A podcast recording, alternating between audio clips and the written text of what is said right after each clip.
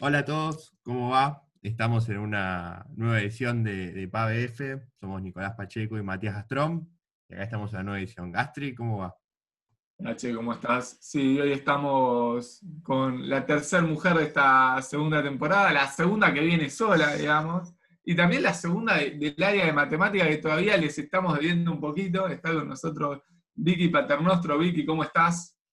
Hola chicos, ¿cómo están? Muchas gracias por ¿Cómo va? ¿Todo bien, Vicky? Un placer. Todo bien, todo bien.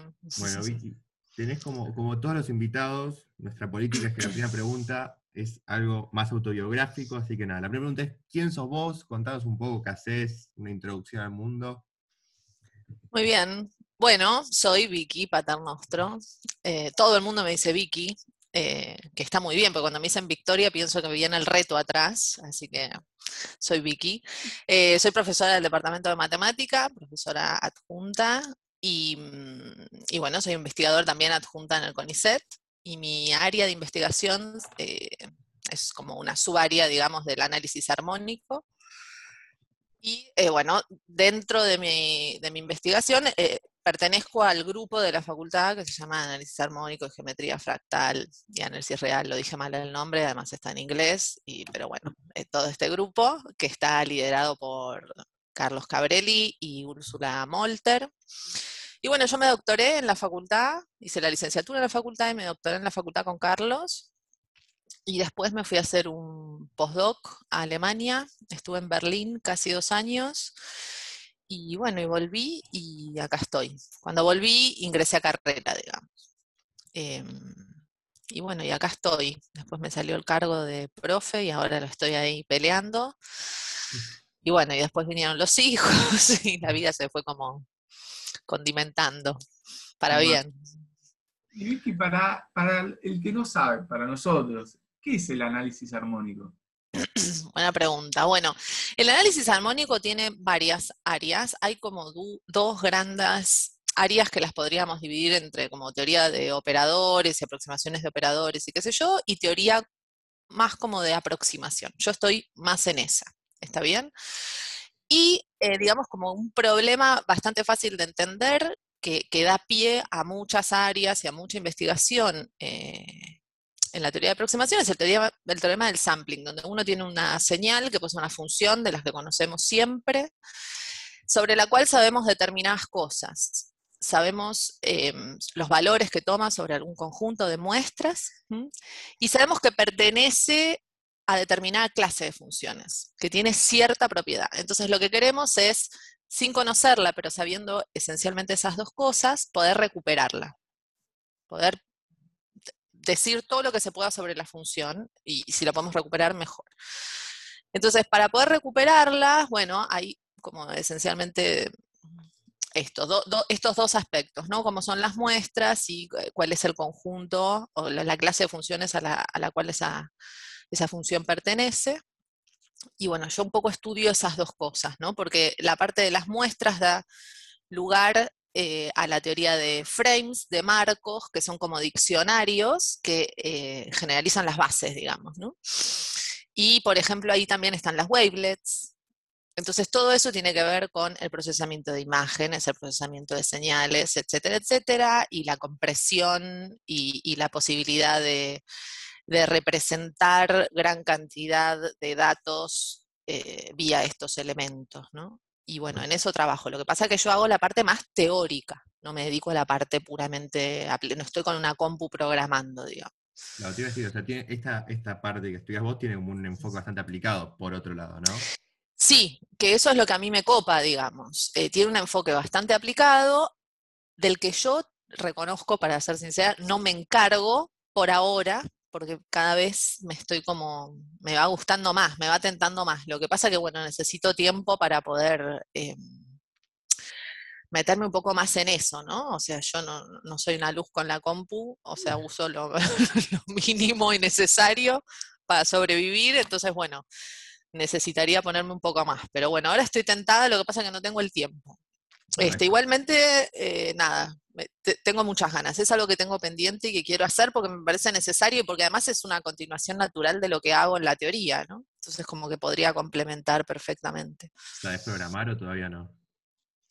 No, no, no sé programar. Pero viste cómo es, no sé, lo que yo creo que es una de las herramientas fundamentales que te da seguir una carrera en exactas es que esencialmente lo podría aprender, digamos, ¿no? Claro, sí, sí, Eh, no- no es Eso es lo que está bueno, lo que sabes que tenés las herramientas como para aprenderlo, no es que tengo que estudiar una carrera, porque, pero bueno, ya lo voy a hacer.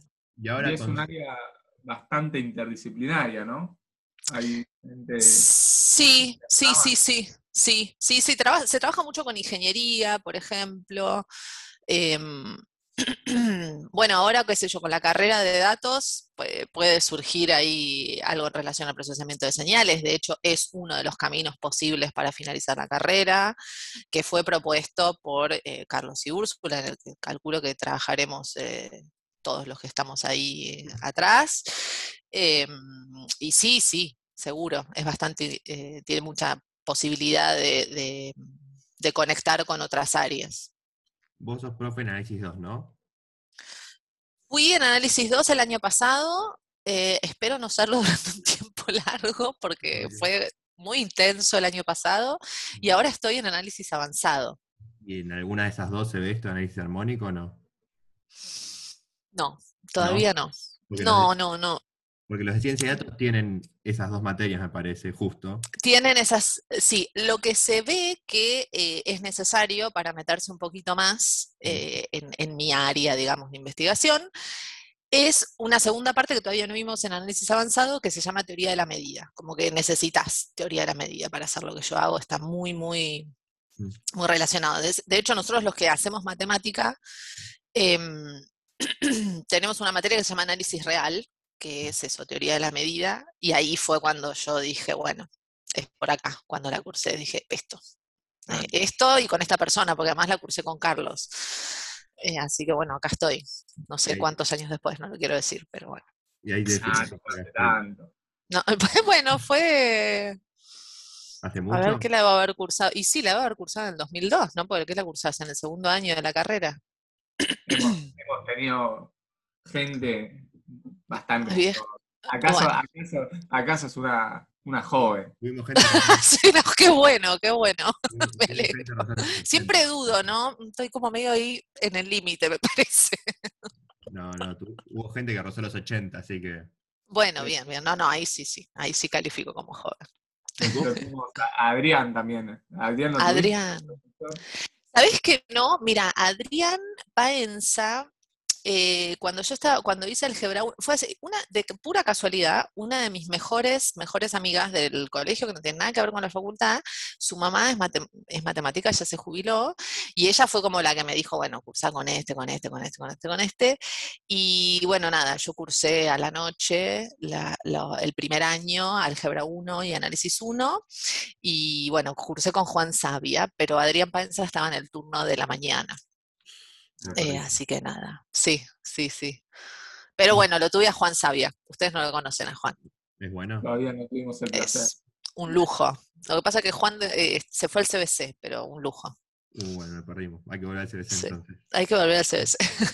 ¿Y pensás que con la nueva carrera de datos va a haber más gente sumándose capaz a áreas como la tuya?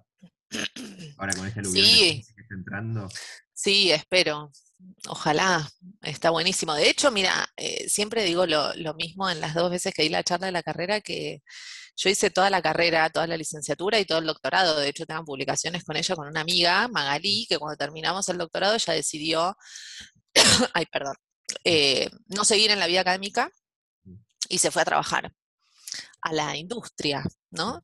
Eh, bueno, pasó por distintas empresas, ahora está en la FIP, pero para mí Maggie es el perfil de la persona que bien podría ser una egresada de la licenciatura de ciencia de datos. Claro. ¿Y pensás que, que mate aplicada va a desaparecer con ciencia de datos o la gente va a ir más para ciencia de datos que en vez de mate aplicada?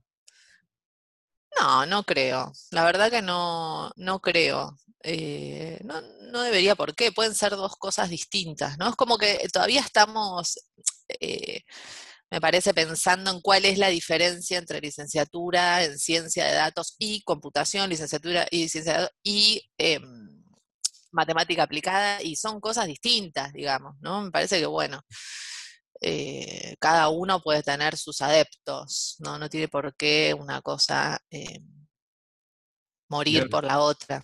No hay personas en ese conjunto que estarían en común, digamos. Sí, sí, seguramente, seguramente, pero, pero bueno, lo que pasa es que ahora la, lic- la licenciatura en ciencia de datos es un boom y está genial y estamos muchos y muchas tirando para que eso suceda, digamos. Yo no lo estoy haciendo desde el principio porque no formé parte de la gestación de la carrera, pero bueno, ahora de alguna manera estoy y me encanta, y me parece que es un carrerón, digamos. ¿Y eh, qué y hay diferencias mucha gente. Combate aplicada. Así. Bueno, creo que, que tenés más posibilidades, ¿no? Como que la matemática aplicada, em, eh, por lo menos en exactas está como bastante orientada a probabilidad y estadística, que está buenísimo. Esto, te- esto te abre otras posibilidades también. em, y la verdad es que, no sé, yo no hago matemática aplicada, o sea que no quiero, viste, decir cosas que no son, pero, mm, pero bueno, es, eh, es otra cosa. También em, no es, eh, qué sé yo, estadística, eh, es estadística, eh, no es solo análisis de datos, ¿no? Es como, son cosas distintas, me parece. Y Pero que están buenísimas las dos. Volviendo al tema de análisis 2, ¿por qué no, no- no- gusta tener materias así con tantos alumnos? Eh, ¿Uno prefiere la- las materias más calmas, digamos, con menos, menos gente?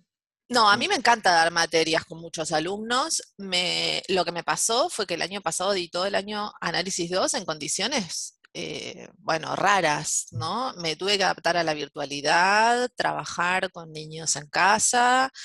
eh, eso fue lo que se- me costó mucho y la virtualidad me llevó mucho más tiempo que, que la presencialidad. Y, mm, y hay algo que todavía hoy, que sigo dando clases virtuales, no puedo... em, como, no sé, no le puedo encontrar la vuelta y es a, no verle las caras a, a las y los estudiantes, como que eso me cuesta, porque yo cuando miro caras veo un feedback, entonces puedo decir, no me están entendiendo nada, repito, sin necesidad de que me pregunten, ¿no? Entonces eso me cuesta, me cuesta. Y bueno, grabar clases, sí, me pasa eso.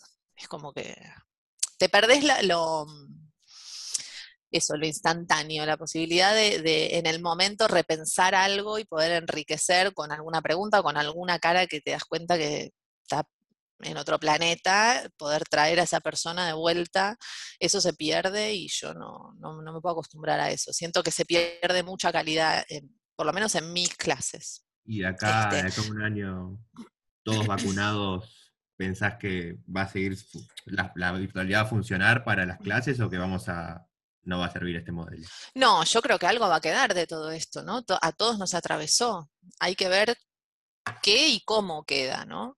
Pero yo creo que a mucha gente le sirve. Para la gente que, por ejemplo, tiene trabajos de muchas horas diarias, la virtualidad es un beneficio. Me acuerdo que una vez pregunté en Análisis 2 y una alumna me dijo, no, yo amo la virtualidad. Me dice, gané cuatro horas en mi vida de estudio porque ella vivía muy lejos de la facultad. Entonces tardaba dos horas en venir y dos horas en, en volver. Y la verdad es que nuestros medios de transporte no te permiten a- tal vez aprovechar ese tiempo eh, de manera óptima, ¿no? Por ahí vas como todo apretado, qué sé yo, pero ella estaba súper contenta con la virtualidad. Sí, pero Pero bueno, yo no sé. Ahí está el trade-off, no si, no, me- se- si no se pierde un poco de calidad, es verdad, en la virtualidad, ¿no? Que no está el contacto. Y yo creo que sí, para mí el contacto humano es como fundamental, ¿no? Y poder eso, mirar caras y darte cuenta y que te pregunten en el momento y, y poder responder y, y a, a la vez yo misma como docente replantearme, ah, no, mira, esto claro, no fui tan clara y hay veces que, qué sé yo, grabando no me doy cuenta. O la lentitud, eh, hay veces que, no sé, te, te frenan en la clase, puedes ir un poco más despacio, claro, no me di cuenta, y, y eso en una clase grabada no pasa, ¿no? Está bien, pueden poner stop, digamos, ¿no? Te puede parar, digamos, pero bueno. Por, por 0.25. Claro. Ay, qué horror, si hacen eso me No, muero. Pero bueno, y aún así, aún así disfruto enormemente de dar clases, me encanta. Y Eh, se y- pierde también la charla, no sé, en, en- en el pasillo, en el café, todos esos momentos que vos tenés en la facultad, te, te perdés en el PAVE 1, Sí, estás saliendo sí, profesor, Sí, te- igual te voy a decir algo. eh, yo desde que fui eh, madre, optimizo enormemente mi tiempo y la cantidad de eh, boludeo en el pasillo, digamos, se redujo enormemente. De hecho, soy un topo metido en la oficina, como dentro de la oficina, pero bueno, es verdad que sí, que hay cosas que te enterás porque estás ahí y hay cosas que son más fáciles de, de elaborar cuando se discute en una reunión que se da en vivo.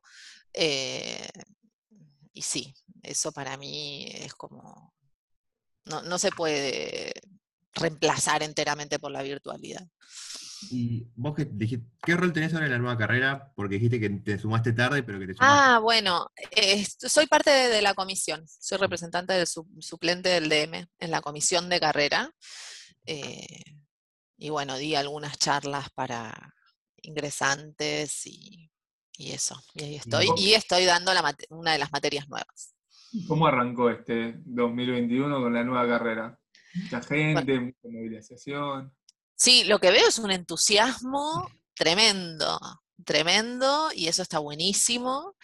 Em, la verdad que como yo estoy dando análisis avanzado, que es una materia que se da como, ya tenés que tener, eh, por ejemplo, análisis 2, em, eh, los alumnos y las alumnas que tenemos ya venían en la facultad, digamos, ¿no? Entonces, eh, no, son los, los puritos que hicieron, digamos, eh, el CBC, que, van a ser los que vengan el cuatrimestre que viene o el año que viene, para, para, exclusivamente para la carrera, pero sí, mucho entusiasmo. De hecho, ya eh, el segundo cuatrimestre del año pasado, cuando estaba dando análisis 2, tenía, creo que tres o cuatro alumnos que los tengo hoy, y y que me habían dicho que iban a estar para la nueva carrera y bueno, en un momento les dije, bueno, voy a estar en la, en la materia que viene, así que me van a tener que volver a sufrir.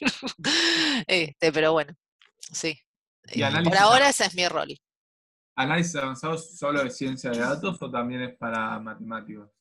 Es una materia eh, exclusiva para ciencia de datos, pero también que está buenísimo lo que me preguntaste porque siempre me olvido y está pésimo, la pueden hacer eh, las personas que están haciendo el profesorado de matemática.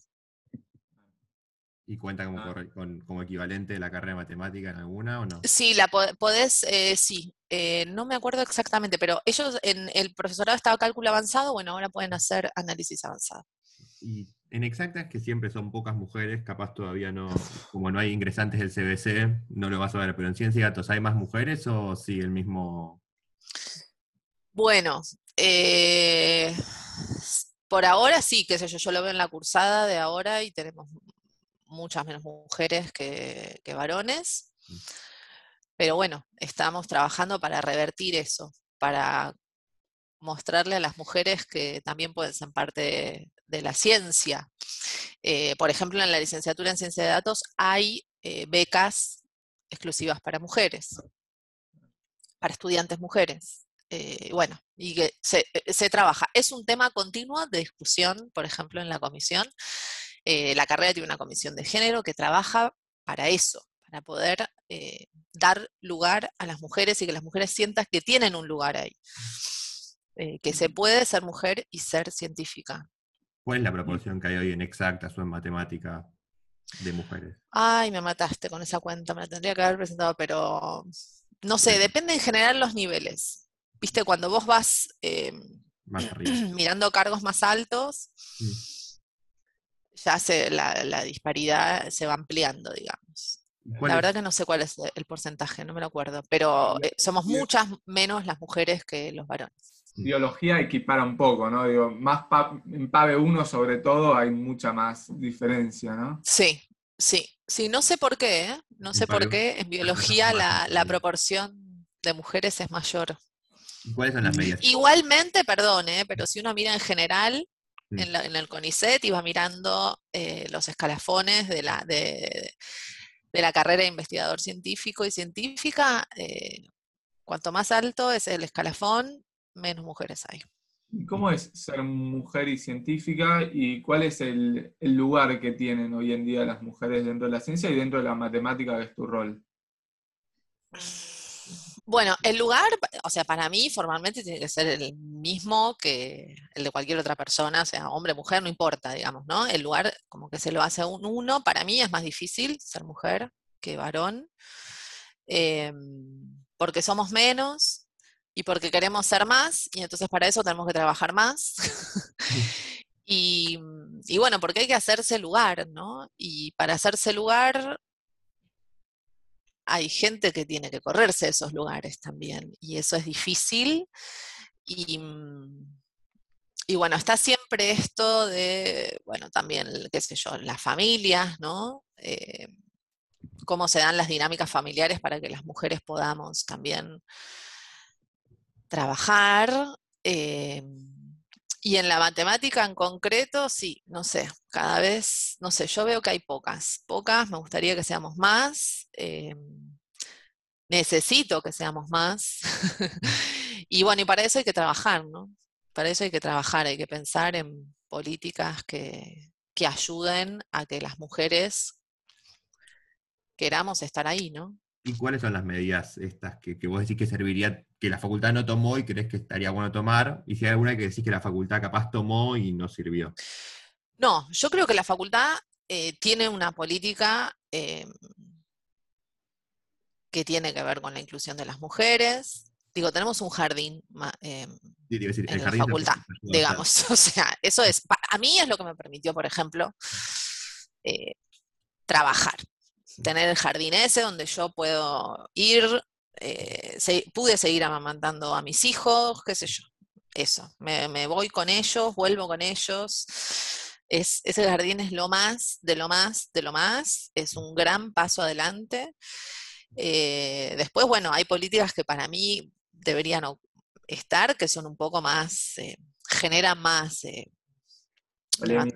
es más polémica, ¿no? Yo creo que tiene que haber cargos para mujeres, por lo menos por un tiempo. O sea, el, cupo de género. Sí, sí, sí. Sí, porque necesitamos modelos, ¿no? De modelos de mujeres, y para eso, bueno, las mujeres tienen que estar ahí. Si uno no ve mujeres, no, no se mete, ¿no?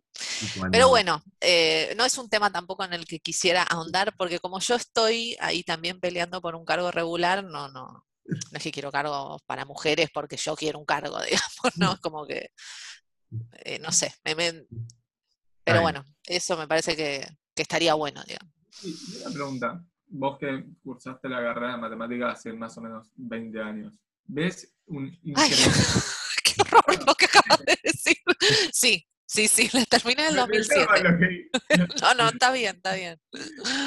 Sí. Eh, ¿Ves un incremento en la proporción de mujeres o ah, no, se, no se nota eso? Mira, em, justo ahora, ¿sabes que no veo un incremento? ¿Sabes que no veo un incremento? Y de hecho, gran parte de las mujeres con las que yo cursé la carrera hoy no están en la facultad y no siguieron en la academia, se fueron a la industria. Ah. Se fueron a la industria. Había un grupo de mujeres bastante grande y se fueron a la industria. Em, y ahora, eh, sí, no sé, me acuerdo que ponerle en el 2019 di análisis real, que es donde uno tiene ya alumnado solo de, de matemática, porque venía como con materias eh, más de las primeras, entonces era ahí como una masa más heterogénea, y había muy pocas mujeres, muy pocas mujeres.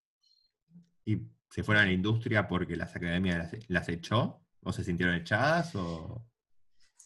Mira, justo ese grupo, em, hubo varias que fueron madres, por ejemplo.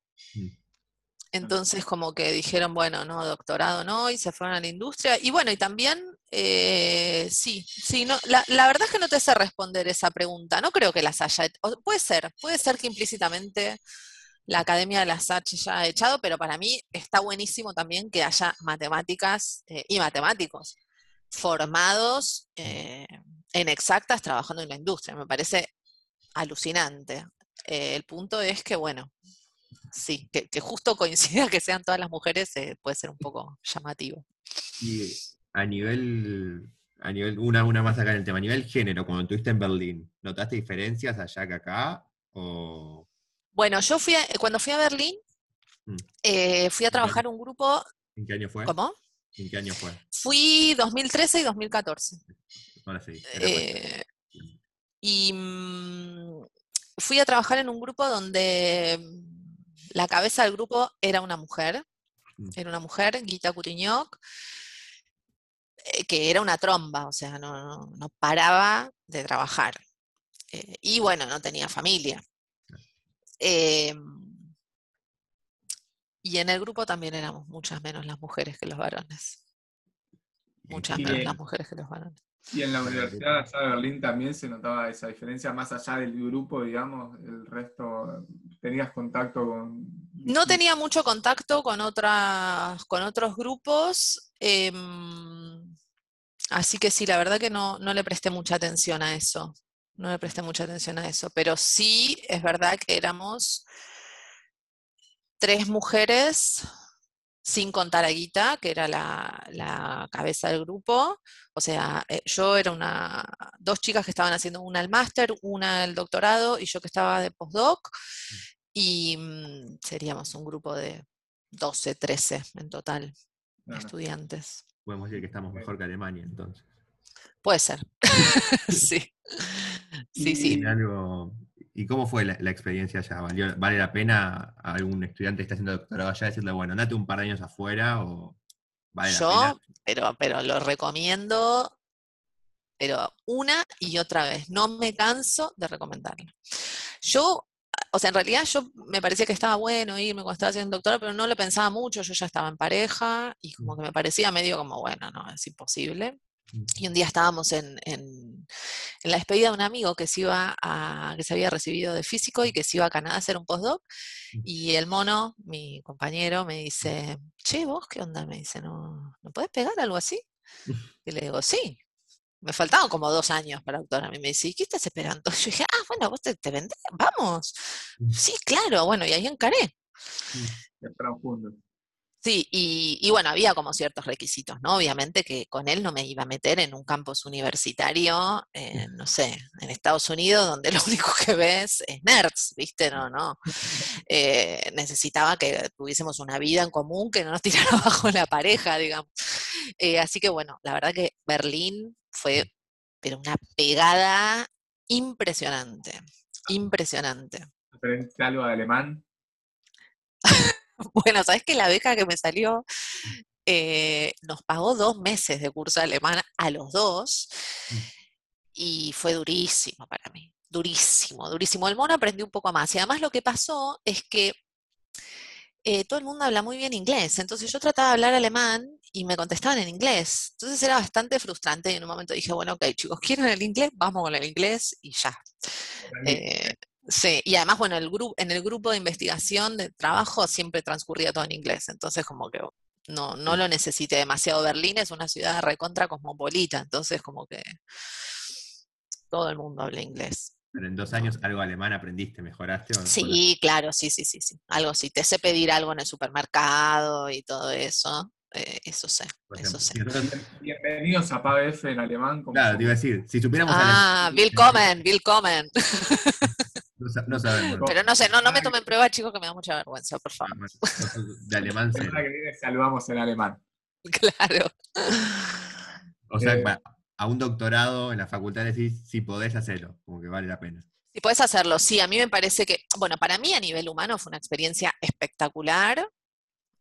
Y después, yo como que siento que ahí despegué, me independicé. Además tuve una cuestión muy particular, Mm. que Guita, esta persona con la que fui a trabajar, trabajaba de una manera muy distinta a la que yo venía acostumbrada, ¿no? Yo venía como con un doctorado muy cuidado, Carlos es como muy a disposición estuvo conmigo y qué sé yo, horas y horas de reuniones en la oficina, y este te veía 15 minutos por semana y listo, organizate. Y en un momento yo dije, ay, qué, qué horror, no, no sé qué hacer, no sé qué hacer. Y dije, bueno, tengo que aprovechar este tiempo y empecé. Mm. Y la verdad que fue como, despegué, ¿viste? Como que en algún momento hay que hacer ese, como largar el nido, ¿no? Y liberarse. Y creo que lo hice ahí, un poco a la fuerza, pero lo hice ahí y conocí gente de Madrid con la que hoy sigo trabajando.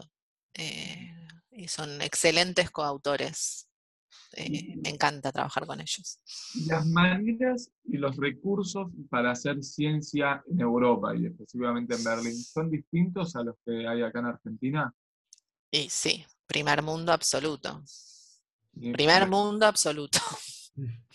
O sea, nosotros teníamos secretaria en el grupo, por ejemplo. Que de Ah. hecho, es una, ella ya no es más secretaria del grupo, qué sé yo, y, siempre, desde que la conocí, todos los años para mi cumpleaños me manda un mail y nos intercambiamos así, como que sigo en contacto con ella porque es una persona divina, pero sí, ¿no? Eh, recurso, sí, otra historia, digamos. Otra historia. Yo el tema es que el tipo de ciencia que hago es como que, bueno, es matemática, una compu y esencialmente, qué sé yo, libros y ya, ¿entendés? No, no estoy en un laboratorio, pero no sé, tuve, a través de la beca esta conocí gente, eh, una- me hice amiga de dos químicas y ellas estaban alucinadas con el laboratorio. Alucinadas, como que sí, ahí hay una diferencia, total. Y después esto, la posibilidad de viajar eh, en Europa, eh, viste, viajar e intercambiar con otros y otras científicas es como elemental para mí. Y cuando tenés la posibilidad, avanzas más rápido, ¿no? Te ¿Por qué enriqueces. ¿Por qué volví? Ay, porque yo quería vivir acá. Como que, no ¿sabes qué no? No, nunca me fui con, con, con Con la las puertas cerradas a quedarme. Como que dijimos, bueno, vamos, ¿no? Eh, pero no. se dio la posibilidad No, y no. tampoco nos dieron las ganas. No, no, no, como que, no sé, me di cuenta que también acá hay algo así como esta cosa latina y el abrazo y, y después me pasaba eso, que en Berlín me juntaba con argentinos que hacía 20 años que vivían en Berlín Mm. y todavía se hablaban y añoraban los, los Don Satur, ¿viste? Como, no sé, que tampoco me interesaba vivir así, ¿no? ¿Cómo hace Este, pero fue un, lo recontra recomiendo, chicos, lo recontra recomiendo. Súper. Eh, y yo tuve la ventaja que me fui en condiciones ideales, me fui con una super beca que me permitió vivir bien, me permitió viajar, eh, pero bueno, sí, lo re recomiendo. Para mí fue genial.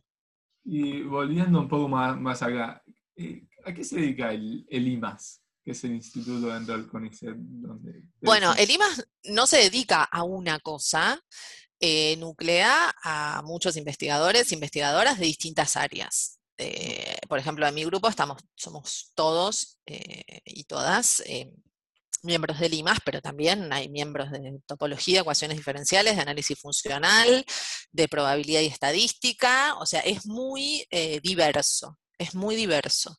Eh, esencialmente todas las áreas que, que están en el de, en- de de- matemática que están en la facultad están en el, en el IMAS. ¿Y cómo fue trabajar en el IMAS con la virtualidad? ¿Hubo alguna diferencia? ¿Hubo este, este año? Eh, bueno, como el IMAS es como la parte más de investigación de mi trabajo, bueno, la virtualidad, bueno, sí, mis reuniones que antes eran presenciales donde pensábamos problemas, ahora son por, por acá, por la compu, digamos, pero, pero después, eh, no, siguió en ese sentido como más igual, digamos, a la presencialidad que, que la docencia, ¿no? Para mí el gran cambio fue la docencia. Vos recién hablabas que vos tenés coautores en, en Europa, ¿no? Y hablaba Sí. lo, mismo, lo mismo Rosy. O sea, antes de la virtualidad ustedes ya trabajaban virtualmente en lo que es hacer Sí, investigación. re, sí, sí, sea- estas charlas así de, sí, totalmente. Yo las hacía cotidianamente, semanalmente, con mis dos coautores este, eh, españoles, que en realidad uno es italiano, pero vive en España. Sí. Y, y bueno, ahora estoy con una chica de Norteamérica y sí, sí, sí, sí. No, no es, no, en ese sentido no fue algo nuevo, pero no es lo mismo, digamos, la virtualidad eh, así, ¿no? Con, con donde te reunís tres, cuatro personas y estás ahí en un Skype o en lo que fuera. Skype ahora es como de viejo, ¿no? Eh, eh, ahora es Zoom, la historieta o Google Meet o qué sé yo. Y mm, no es lo mismo eso que las clases. Para mí ahí fue el punto, digamos. Pero sí, para lo otro estaba recontra acostumbrada. Y es fácil hacer investigación. Yo no, no, no, no me esperaba que la gente haga investigación virtual así desde antes. Yo sé que ahora te pregunto, ¿es fácil hacer inves- investigación sin estar juntos? Bueno, em, no sé si es más fácil o más difícil, pero es, es muy posible y, y es una super oportunidad, ¿no? Eh, Mira, el otro día tuvimos una reunión con un grupo con el que estoy trabajando y estábamos uno en China, eh, dos en España y yo acá en Argentina. O sea, lo más difícil de esa reunión fue encontrar un horario más o menos razonable para que todos pudiésemos estar. Fue a las 10 de la mañana y bueno, de acá, de acá. Eh, para España estaba más o menos bien y bueno, para China se tuvo que inmolar eh, Ezequiel y fue a la noche tarde, claro, a las 9 de la noche.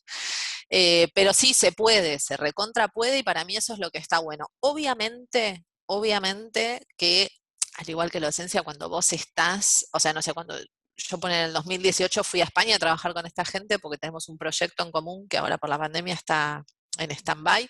O sea, soy parte de un proyecto que, donde hay plata, digo, eso es a lo que voy, y que me permitió ir. Y sí, lo que trabajé en ese mes no, no, es comparable con un mes de lo que trabajo acá con reuniones virtuales con ellos, pero no se reemplaza, digamos, ¿no? Pero... ¿Proyecto de que se puede spoilear? Sí, en realidad, a ver, em, es un proyecto eh, que se llama Gaia, que nada, es, un subsidio, es un subsidio em, que está bueno porque financia eh, viajes. Entonces hay una cantidad de, viajes de allá para acá y de acá para allá. Eh, y bueno. ¿Análisis armónico en tu área? Sí, sí, en mi área y bueno, yo con, ellos trabajo en, algo que es un poco más duro, que es eh, representaciones de grupos, pero que bueno, tienen que ver con estas cosas que les contabas de frames y de, de estos espacios que, donde viven estas señales que queremos eh, analizar. Tiene que ver con eso, es bastante más abstracto, pero, pero sí, con ellos trabajo en eso. Y me encanta. Y, para ir finalizando, en realidad no tanto porque es una parte bastante larga, sobre todo por las preguntas que, que, viene ahora. E, e, esta temporada estamos haciendo una especie de juego donde cada entrevistado le deja una pregunta al entrevistado siguiente. ¿Por qué digo que es un poco larga? Porque el anterior a, vos fueron dos personas y tenés más preguntas para responder y para divertirte. Oh, tenés para ir pensando. Eh, para el final te va a tocar a vos dejarle la pregunta al siguiente sabiendo que es de exactas. Pero las preguntas que, te tocaron, que, hicieron Nico y Lu del proyecto Tornado son, ¿cuál es la pregunta científica que soñás responder? ¿Cuál es la pregunta que si responder y diferente, ¿cuál es la pregunta que si respondes va a tener más impacto en la sociedad? Y Lu preguntó, más allá de la enseñanza que te dio la Facu, ¿qué aspectos de tu ciencia actual, en qué aspectos de tu ciencia actual sentís la influencia exactas? Tres preguntas muy diversas las tres, y muy bombas las tres. Muy bombas las tres. Bueno, a ver, eh, repetime la primera, vamos de a una. Vamos de a una. Eh, la primera es, ¿cuál es la pregunta científica que soñás responder. Ahí decís, esta. Esta. No, a mí Ay, me mataste. A mí de chiquito, cuando en mi secundario me dijeron que no había fórmula para los primos, yo estaba en el secundario, no sabía nada, y quería encontrar una fórmula. Bien, buenísimo. Eh, ¿Cuál es la, la, pregunta que me gustaría responder? Ay, no se me mataron en mi área, me mataron. Em, ¿Pasa palabra? Pasa palabra, sí. ¿Pasamos a la segunda? Me mataron, no sé, ah, no, no venía, no, no tengo una pregunta así. Nada, lo que sí me gustaría es poder resolver el problema que estoy pensando ahora, digo, pero. Pero después, eh, así como a lo grande, yo es como que voy, no sé, mi manera de trabajar, me voy haciendo preguntas que tienen que ver con lo que hago y vamos tratando de resolverlas. No, no tengo, hay gente que trabaja así, ¿eh? que tiene una pregunta eh, madre y allá va. Yo no tengo una pregunta madre, tengo muchas preguntas hijos e, hijas. sí. Y la segunda, que viene del palo, pero es distinta, es cuál es la pregunta que si respondes va a tener más impacto en la sociedad, que quizás tiene que ver con tu área, pero quizás no. Bueno, yo creo que todo lo que se pueda resolver, eh, responder, perdón, en relación justamente al, procesamiento de señales, que el procesamiento de señales está en nuestra vida cotidiana, eh, en, no sé, en muchas cosas. Pensemos en nada esto, ¿no? Mandas una foto con tu celular y te pregunta qué tamaño lo querés mandar, bueno, eso es procesamiento de señales, ¿no? Achicás y mandás. El micrófono agarrando el sonido. Exacto, exacto, y transmitiéndolo y todo eso. Bueno, yo creo que todo lo que se pueda responder ahí tiene un impacto directo en la sociedad. ¿Alguna específica que decís, esta que no se sabe? No. Todavía. No, pero yo creo que sí, que, que se pueden mejorar todos esos eh, algoritmos y mecanismos para comprimir, digamos, ¿no? Eso creo que puede. Wiki Paternostro Está haciendo algoritmos de procesamiento de señales de acá a 20 años. La nueva la- La nueva, ¿seré? ¿Vos qué decís? No sé. ¿Quién Ojalá. te dice? Ojalá. Cabellón, cero más infinito, Victoria Paterno. Chicos, por favor. No sé, por lo, por lo pronto estaría bueno poder entrar, porque nunca entré todavía. Tengo una bronca, me habían dicho que estas materias se iban a dar en el cero más infinito y me tocó el, la cursada virtual. Qué horror. Vamos- Sí, vamos tal a cual. un confidente que nuestra idea era poder grabar el primer capítulo de, de PABF de esta segunda temporada en el, en el cero más infinito y tampoco pudimos. Claro, que- viste, Oh, no te dejan hacer nada.